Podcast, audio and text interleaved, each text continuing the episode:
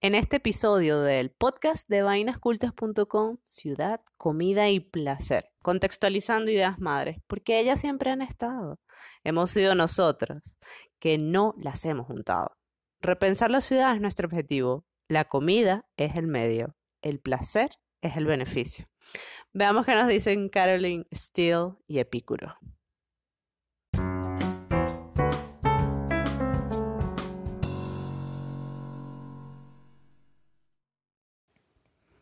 Yo tengo. Estimada, ¿cómo le baila? ¿Cómo le va? ¿Cómo qué cuenta? No, pues bien, ¿y usted? Muy, muy bien por acá. Por acá estamos Viviana Moreno, arroba la Troconis. Patricia Vera, arroba la Vera Paparoni. Y este es un episodio de un post que hicimos de nuevo a cuatro manos. Nos gustó la cosita, pues. Escribir juntas y evidentemente relatar, comentar las reflexiones que, que hicimos. Y tú... Echar vaina, hacer preguntas incómodas. Ajá. Y tú comentaste algo sobre, en particular sobre este post que hemos escrito, que va a ser entonces de lo que vamos a hablar en este episodio, que estamos sumamente locas. Yo le dije a Biff que estábamos medio loquitas porque... ¿Qué es esa vaina de mezclar un chicha con limonada? Y es que aquí estamos mezclando a Caroline Steele y a Epicuro. Ajá. Y ya van a saber de quién se trata, de quiénes, quiénes son, quiénes son esos personajes. Maestros de vida. Oye, vale, son como pastores. Sí, son como, exacto, son como pastores.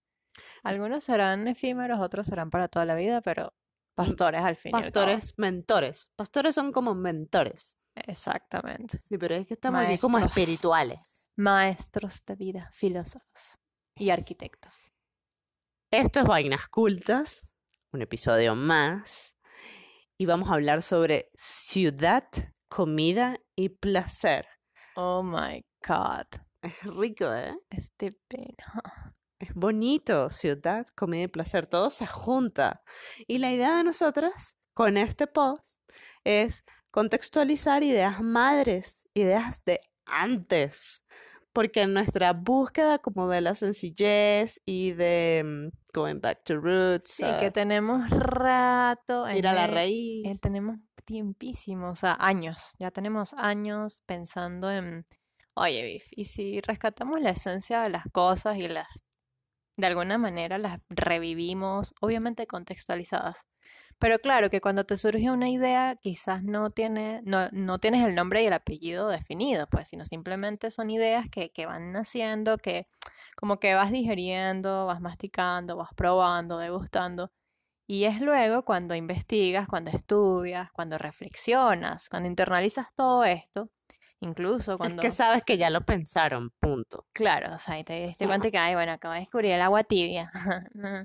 No, bueno, de eso se tratan las tesis doctorales, de buscar qué tanto dijeron los demás y juntarlos. O sea, esto es como una tesis. Lo que pasa es que nosotros estamos haciendo como tesis eh, semanales. A ver, empecemos con una, con una pregunta.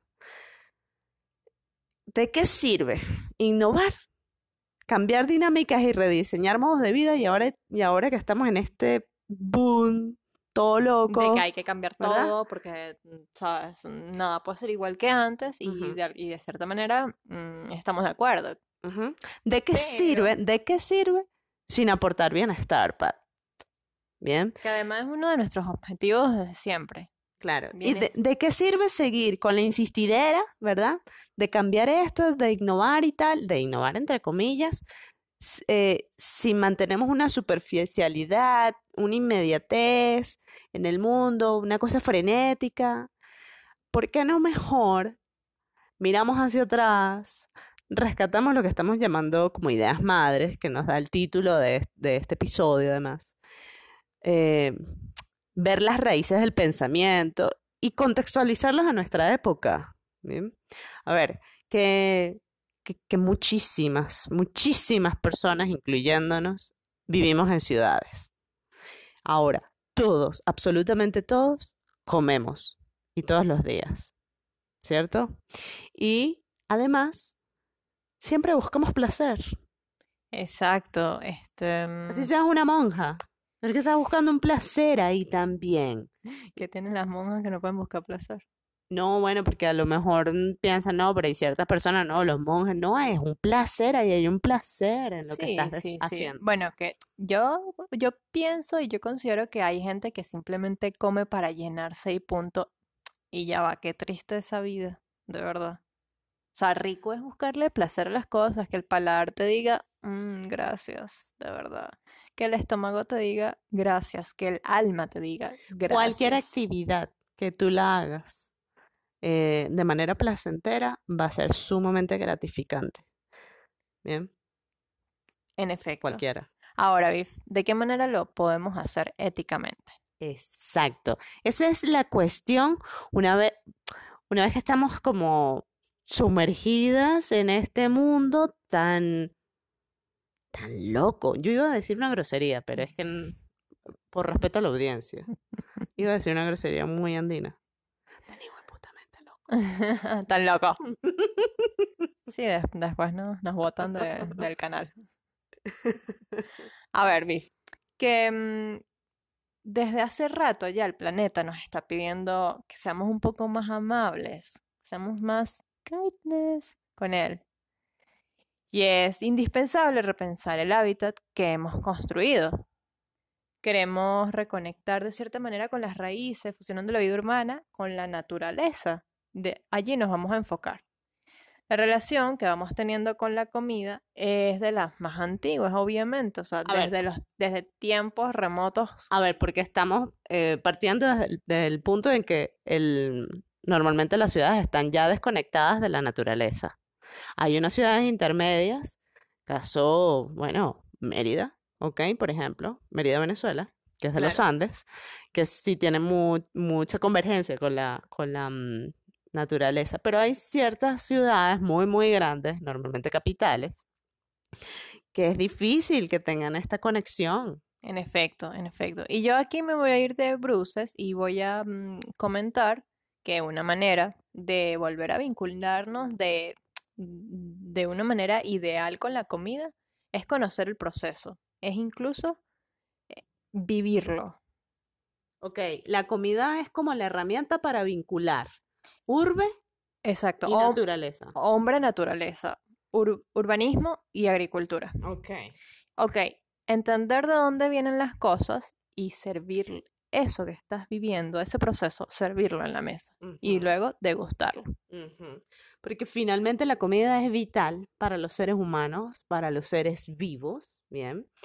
Eh, además, adem- además de una cuestión fundamental y de saciar mm, eh, una necesidad básica, pues moldea identidad, ¿cierto? O sea, hace una diferenciación eh, de culturas, inclusive de clases sociales también. Sí, sí, sí, sí, sí. eh, a nivel cultural es magnífico porque tú puedes conocer como la cultura de cada región, de cada país, incluso lo decías tú, desde la mesa de tu casa.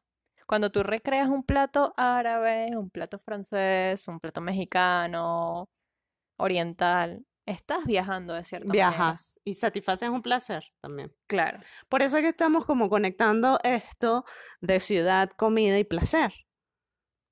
Y es que Por las sinergias, ¿no? Por las por las sinergias. sinergias de de las que somos Vamos a hablar de agricultura y urbanismo. Fíjense, hace 10.000 años surgieron estas dos grandes invenciones que, bueno, moldearon nuestras formas de establecernos, o sea, la agricultura y el urbanismo. Y en ese momento eh, se desarrollaron como las primeras civilizaciones, fue Mesopotamia, Asia Menor, Palestina, sin tantos peos, y Egipto. Egipto igual de caliente.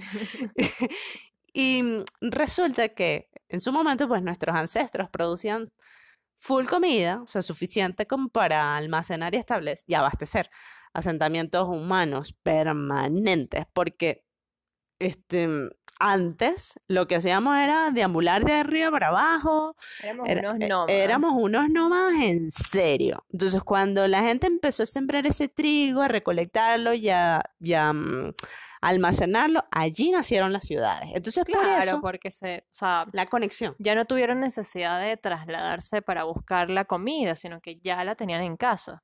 de alguna manera. Es correcto, y es que además los humanos siempre hemos necesitado de la comida. La vida gira en torno a la comida. Y, ajá, exacto. Entonces, vean esta relación directa. Los humanos necesitamos de la comida así como el urbanismo necesita de la agricultura. Exacto. Es así. Y ahí está la idea millonaria de esta noche. Exacto. Entonces, eso es un sistema integrado, siempre lo ha sido. Siempre lo ha sido, solo- solo, que Aparentemente. lo perdimos con tanta desfachatez. Ok, ajá. Entonces, ajá, siempre fue un sistema integrado, ¿verdad? Incluso todavía sigue siendo un sistema integrado, eh, pero como mm, desmembrado, ¿sí? Sí. Algo eh, así. Y eso ha sido por la industrialización y por la globalización, por, por este Claro. frenesí. Ya no nos importan de dónde vienen las cosas, las consumimos incluso sin saber mm, qué, mm, dónde surge, qué tiene. O sea, es como que nos, vol- nos volvemos de cajitas de cartón, pues. Exacto, ya tú no hueles una caja de cartón a ver cómo es que huele ese cereal. No, Es increíble. no, tú lo que haces es una lectura, pero no, Mira. no, no hueles. Yo Bueno. les voy a hablar de Caroline Steele, que es una arquitecta que tiene, vértele, como más de dos décadas hablando y investigando, estudiando cómo la comida influye en nuestra estructura de vida y en las dinámicas de las ciudades, que están, o sea, que es una relación muy, muy directa. Ajá, Carolina Steele, una de las, de las mentoras eh, mm, que, que comentamos al principio. Ella nos tiene enamoradas, enamoradísimas, por si no se han dado cuenta. Steele dice... Su pensamiento. Su pensamiento, Sí, obvio, claro. Steele dice, y esto lo voy a leer para citarlo textualmente, que una de las grandes ironías de los sistemas modernos de comida es que han complicado mucho más lo que prometían simplificar. Qué ambigüedad, ¿no? O sea, que... que mm, Bueno, porque se supone que tranquilos, ustedes trabajen, no hay problema, vayan para la fábrica, muchachos, que nosotros aquí les ponemos la comida en estos mercados, esto y lo otro, y no sé qué.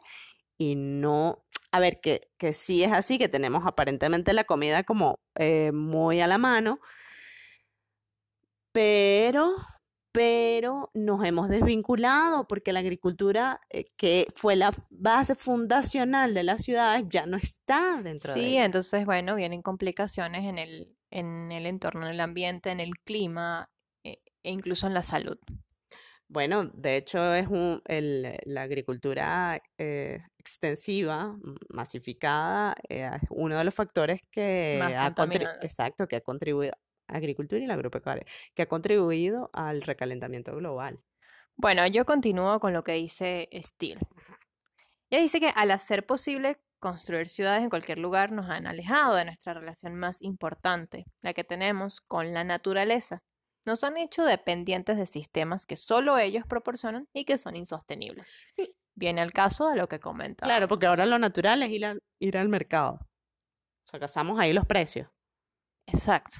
O sea, por favor. Perfecto. Ah, bueno, che. Este, Vamos entonces a nuestras andanzas en Argentina. Claro, por eso me he puesto en el personaje. A ver, que andamos de repente por ahí caminando por Argentina. Bueno, porque emigramos para allá. No, nos fuimos un rato por allá. Eh, y obviamente que notamos el poderío agropecuario de este país. Eh, Bueno, porque su PIB se basa en la agricultura y en Claro, la Y ganadería. bueno, no, y a todas luces, tú cuando estás llegando a Buenos Aires ves todo el territorio que tiene ese país. o No, sea, es inmenso, es inmenso, o sea, no te alcanza la vista para ver todo. Sin embargo, viviendo en, en Buenos Aires, no se nota tanto esta relación. Ojo, que es una percepción muy particular de En nosotras. efecto, todo lo que hablemos aquí Todo. es muy subjetivo, Sí, no, es muy personal. muy personal. Que subjetivo personal. Sí, muy personal. O sea, Sí, ella está, ella, Buenos Aires está desvinculada de las dinámicas productivas. A ver, que puede tener ahí dinámicas económicas propias de lo que es la agricultura y la ganadería, pero el de las productivas. sí. O sea, más allá de la rural, Sí, y es muy irónico porque, bueno, rural porque es- la agricultura es una de las potencias económicas del país, pues. Y- para, ya, para ubicarlos, la rural en Buenos Aires es un lugar mm, en donde se hacen Evento. eventos, en donde se hacen exposiciones, pero inicialmente era un espacio, si, si estoy errada, ahorita lo buscamos. Un matadero. Sí, era un matadero. Bueno, yo tengo entendido que era un matadero. Bueno, ahorita lo vamos a buscar, lo vamos a corroborar. Por Qué favor, pena. tú sigue ahí que yo voy para Google ya. Ok, ok, ok. Está bien, yo voy a seguir hablando con esta gente. Bueno, nada, que en Buenos Aires no hay terrenos ni huertos. eh, prácticamente todos los productos que se consiguen son industrializados. Cuando vas al supermercado, esto viene de aquí, de allá, no sé qué, qué más. Pero una de las cosas más cosas que, que no de Buenos Aires fue una vez un hombre relataba eh, que él decidió sembrar un huerto en un parque, o sea, en un espacio Sí. público de la ciudad, o sea, en un parque donde tú vas, no sé, A llevar a Luca, a pues. distraerte. Ajá. Decidió hacer un huerto para explicarle y para mostrarle a los niños de dónde venía un tomate. Claro, porque su preocupación era de que los niños no estaban, creían que el tomate nada más aparecía ahí en las cajas que los ponen en las verdulerías y a por ver, arte de magia. por sí. arte de magia, sí, Venía el señor sale el una, salen de una fábrica, de no sé, de una matriz, de la inyección del tomate en el molde, una cosa así, y no, salen de una planta. Entonces, justo ese parque quedaba al lado de una escuela y eh, el chico, chico señor, hombre, chique, em, nada, quería mostrarle a los chamos, a los pibes, que eh, en realidad es de las plantas que salen verduras, Esto- hortalizas. Y eso fue esto es como, ¿what? Porque, Esto a es ver, increíble. claro, porque lo que pasa es que en ciudades tan grandes como Buenos Aires, en ciudades capitalinas y desvinculadas con la naturaleza, sobre todo la sociedad, eh, e- existen estos gaps, estas, estos mm, espacios de desinformación. Sí, sí, sí, sí. ¿bien? A ver, que nosotros venimos de una ciudad intermedia, eh, de un país que era petrolero, ex petrolero. Es nuestro ex. Pero.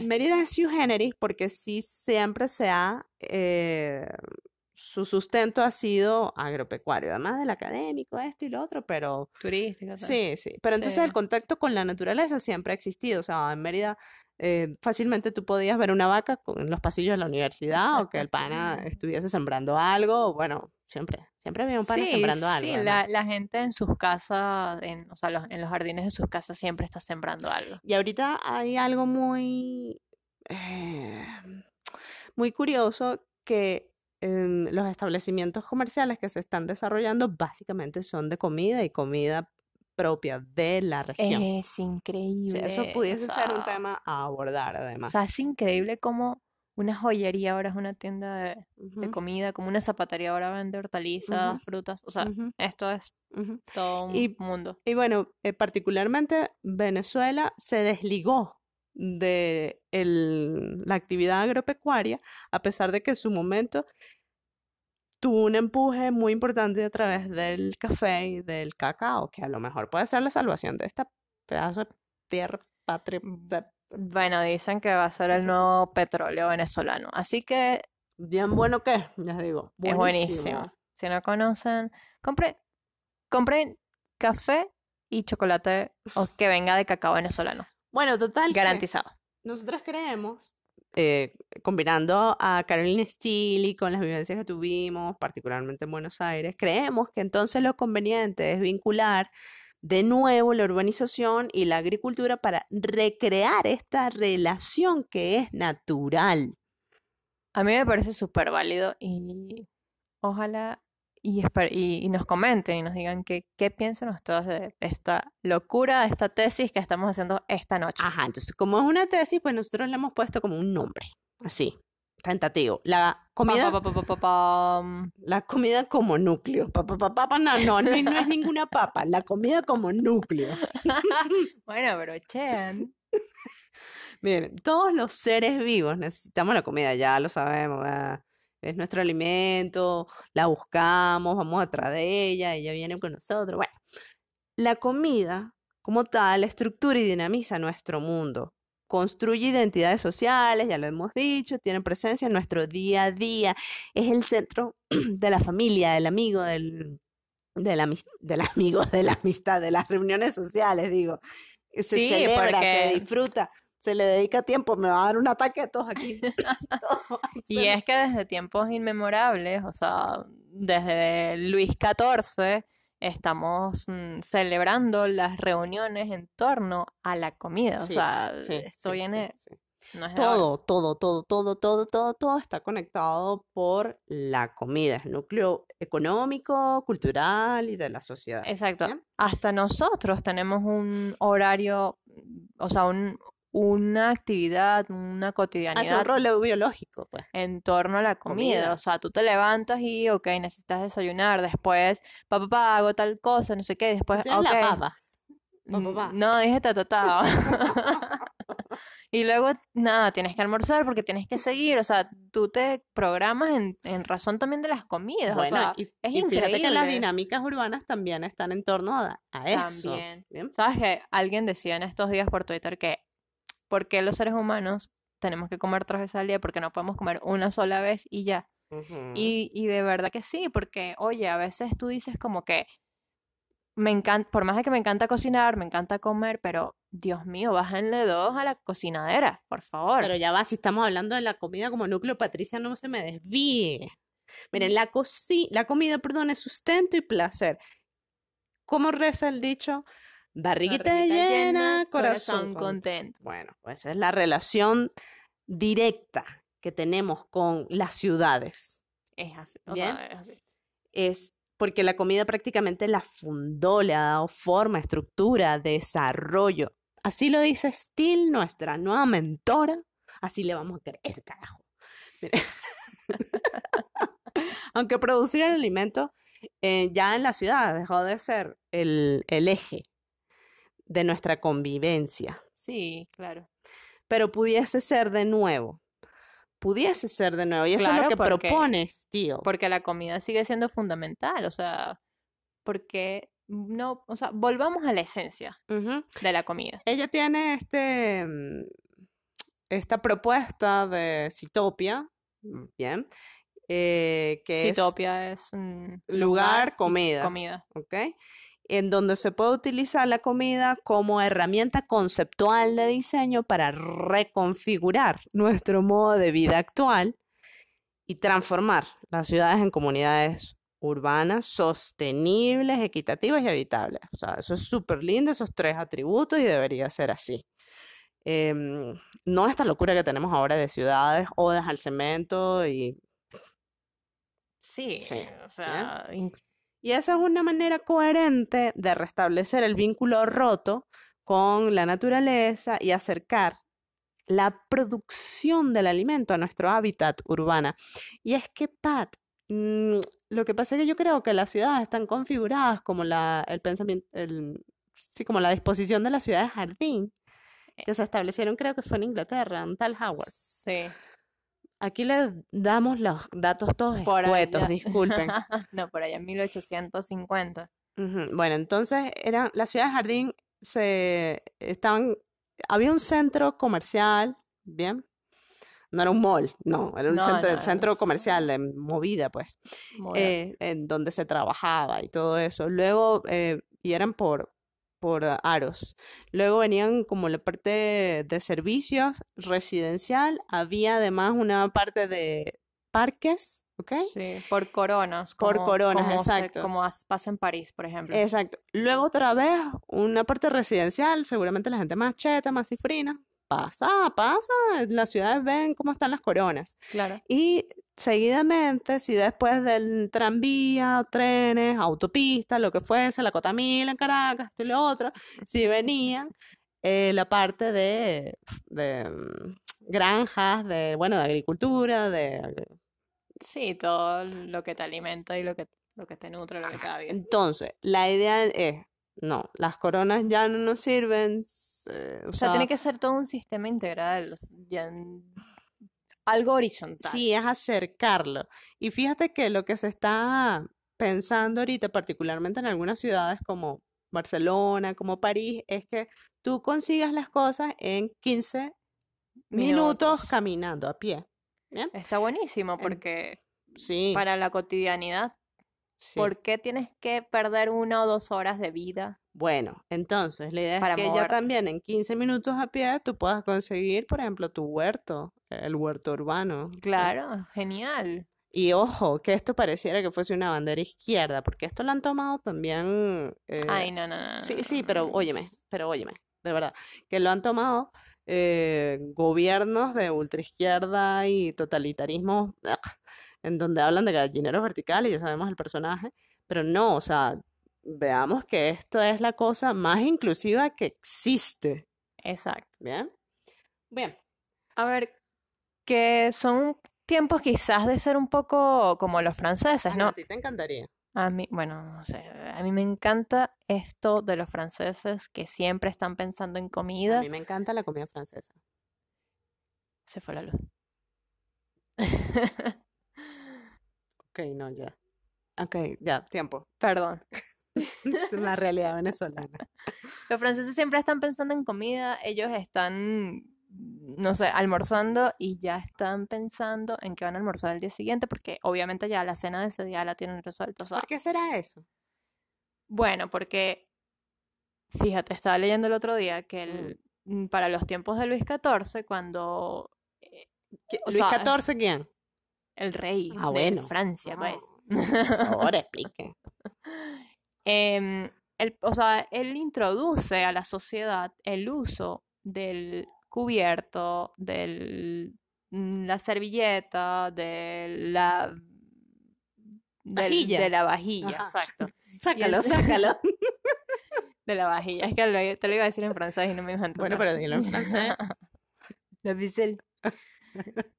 Y entonces, eh, obviamente con esto, la comida como que agarra valor y, em- y empiezan como a regenerarse nuevas dinámicas en torno a la comida. O sea, ya no es simplemente comer con la mano, sino que, oye, déjame servir la mesa. Ok, hacen como un ritual, ya en la casa. Exacto, entonces ya ellos lo traen en las venas. Ujú. O sea, la No es únicamente saciar, sino ya llevarlo hacia la parte eh, placentera. Y ahí vamos a entrar. Sí, ahí vamos a entrar, exacto. Ya la comida se vuelve compleja. Ah, pero tú estabas diciendo que hay que ser como los Hay que franceses. ser como los franceses de pensar en comida, pero yo digo que ir más allá, ¿sabes? Pensar en de dónde viene la comida, procesarla, vivirla, ver todo, e- todo, esto, todo este proceso, cuidarla, Ok. reconocer el alimento, la procedencia, entendiendo qué se puede hacer con él. Comida como núcleo. Exacto. Si la comida es el centro de la vida, entonces que lo sea bien, ¿no? Por satisfacción, por placer. Perfecto, placer. Ahora, vamos a entrar con Epicuro, que es el otro mentor. Y mm, por eso es que nosotros estamos como loquitas.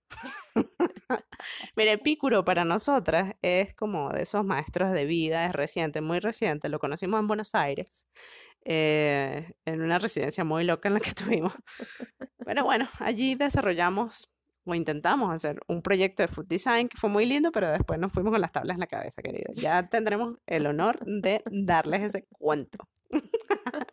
Bueno, total que ahí conocimos Epicuro porque nos pusimos a investigar y mm, em, uno de los antecedentes que estudiamos fue Dean and DeLuca, Ajá. ¿bien?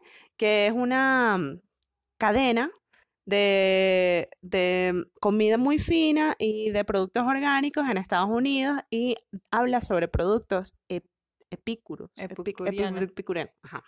Y yo, what, ¿qué es eso? Y de ahí empezó, bueno, el, la, la, ¿Qué es esa vaina de ¿qué es esa vaina de epícuro? Bueno, y de ahí empezó como la, la curiosidad y resulta que, que es un filósofo griego. Yo digo es porque el tipo es súper trascendental y que está agarrando mucho vuelo, mucho revuelo ahorita. Y es porque es un, su forma de ver la vida es sumamente apropiada al momento. Por eso es que esas ideas madres y esos pensamientos, pues contextualizarlos. ¿bien? Ahora, su filosofía eh, abandera el placer como principio de la existencia del ser humano. Es una cosa riquísima. Mm, Pues, Divina. Uno pudiese creer que es hedonista, pero no, lo que pasa es que él no solamente se centra en el cuerpo, sino también en el espíritu. Entonces, su búsqueda es la del bienestar, a ver, de la mente y del cuerpo. Epicuro fundó su propia escuela, le llamaban el jardín, en su casa y ahí acogía a hombres, a mujeres, a ricos y pobres, cosas que no hacía Platón ni Aristóteles ni toda esa gente. Acogía, no, no acogía. Ah, acogía. Todos ellos se acogían. O sea, uno tiene que seguir los preceptos de esa gente, de los griegos antiguos. Eran divinas. Esa gente era divina. Qué, qué rico tener sangre griega, por cierto. Ajá. Lo hacía sin distinción. Era un espacio diverso e inclusivo. de Ve. Epicuro. Epicuro es mi- hombre. Diverso e inclusivo. Como deben ser las ciudades, las ciudades han de ser Exactamente, así. las ciudades deben ser inclusivas. Basta ya de Ay, unas sí. cosas radicales No, y sí, no, ya. por favor. Bueno, entonces este filósofo asocia saciar el hambre y calmar la sed a, a los apetitos naturales y necesarios. Él tiene tres apetitos, ¿bien? Pero este en particular, el, el natural y necesario, que estaba junto con, bueno, la alimentación estaba junto con el abrigo y el sentido de la, de seguridad. Y sabes, eso como que te vincula de una vez a la base de la pirámide de Maslow. sí. Exactamente. Saciar necesidades provoca placer. Es decir, eh, elimina el dolor. Eso es lo que hay que buscar. Elimina el dolor de la vida. Es así en ese placer, mis amigos. Porque en efecto, o sea, si no hay placer, es porque hay dolor. Claro, eso es lo que él, eso es lo que determina Epicuro. Y el, ese, el placer es un factor que nos acerca hacia la felicidad. Entonces, esa es la barriguita llena, corazón contento. Ese es nuestro la- objetivo de la Claro, vida. esa es la tesis de nosotros, ay, conectar esto con lo otro. ay, por- Entonces, Epicuro nos alienta entonces a satisfacer como recomendación este tipo de apetitos, de deseos eh, primarios de la forma más económicamente posible. ¿Ves? Entonces, si tú conectas todos los nodos, si conectas a Steel, a Carolyn Steel con Epicuro, Y con pues, vainas y cultas. con vainas cultas, entonces está más que justificado que lo ético, ahí estamos respondiendo a la pregunta inicial, que lo ético sea desarrollar espacios, oye bien esto, que es demasiado bello, espacios vinculantes entre el modo de vida rural y los formatos urbanos bajo un esquema de sostenibilidad que nos permita experimentar el ciclo de la comida. Síguelo, síguelo, síguelo. Vamos acercándonos entonces a la naturaleza, concientizando y disfrutando el proceso. O sea, Es hermoso. Ay, vivir el momento. Esa es nuestra, esa es como la conclusión de nuestra tesis semanal. De, de esta semana, mejor dicho. A ver, que las ideas siempre han estado, Biff, ¿o no? O sea, por eso hablábamos de. No es que estamos descubriendo el agua caliente, el- eh, perdón, el agua tibia. ya, ya estoy descubriendo otras cosas. Hemos sido nosotros que no hemos juntado la idea de este con aquel, con Esas aquel, con aquel, porque. Claro, es una suma y es ahí donde nosotras decimos, bueno, pero ¿qué pasa? Hagamos una tesis semanal donde descubramos el agua tibia y el agua caliente y el agua fría y todo lindo, bello y hermoso. Le, le dejamos esta galletita Mm, aquí a, mm. a la gente que nos escucha, que nos lee, que nos comparte, que nos... Sí, probablemente la gente nos- pensó que, ay, comida, ciudad y placer, un tour gastronómico por no sé dónde. No, bebé. No, bebé. No. que hay que llevar la agricultura, que usted se tiene que poner a sembrar en su casa, luego, eh, no sé, en esos terrenos que hayan desocupados, pues bueno, y montan una granja, Que no es una vaina que está de moda, que eso siempre existió, así que usted déjese de que se ponen a hacer la masa madre y el queso de esta manera y el yogur del otro. Bien, ese es el tour. Ya va, que que nosotras cuando estábamos en Buenos Aires con el afán de mm, como redescubrir sabores que allá no encontramos, obviamente, porque toda Son otros los sabores, sí. Sí, de repente no encontramos yogur natural y compramos un fermento, un litro de leche, hicimos Ay, yogur unas natural. bolitas bellísimas, vale. Beef se llevó su masa madre de Venezuela y hacíamos pan. Hacíamos, hacíamos suena poliedro. No, Mm. bueno, sí, yo el par de veces. Sí. Hacíamos muchas cosas naturales, o sea, es rico hacer las cosas, porque además cuando las consumes es como, sí, esto lo hice yo. Sí, es muy, es muy satisfactorio. eh, Yo también estaba en mi proceso de comprar puros enlatados por allá hace 15 años. Sí, porque todos pasamos por eso en algún momento. claro. Pero ahora no, no sé, no me, No te no me fluye. da, no me Ah, es que está- fluye. es que estás ya viejita también. No, es que no, no encuentro sabores bien, pues punto. Prefiero también los productos orgánicos. No, no es una cuestión de, mali- de intensidad así toda boba, sino encuentro sabores ahí. Claro, y es que uno, el enlatado es cuando uno está joven y no sabe nada de la vida. Ok, se nota que no estoy joven. Bueno, pues nada, vamos culminando con este, con esta cédula que ha rodado en las calles de esta ciudad inclinada. A ver, repensar la ciudad entonces. Exacto, a través de la comida, porque es la herramienta, es nuestro medio, es nuestro sustento y además es eh, nuestro placer, además de muchos otros, pero ese también. El placer sería entonces el beneficio. Esta calidad de vida que te ofrece, que te ofrece cada momento. Bueno, hasta aquí lo dejamos. Ay, qué romántico. Ay, sí, ya, Patricia, por favor. Hasta aquí lo dejamos. Síganos en las Nosotros vamos a seguir redes. tomando vodka. Vamos a ver qué nos inventamos para una próxima tesis. Síganos en las redes, somos arroba vainas cultas. Es- Tenemos la web, evidentemente, vainascultas.com. Ahí encontrarán todos los posts y estas loqueras que estamos hablando. En la Em, descripción de este episodio está el link del artículo, y allí hay videos y más información para que puedan chequearla y puedan compartir el artículo en cuestión también. Acá les habló una curiosa empedernida, diseñadora de productos, Viviana Moreno, arroba latroconis. ¿Y vos? ¿Vos? Y yo soy arquitecta, igual que la Stile esta, solo que no tengo tantos años como ella. Arroba la Vera Paparoni. Y aquí seguimos investigando. Chao. Chao, que estén bien. Nos vemos. Yo tengo una mora en la boca. Bye.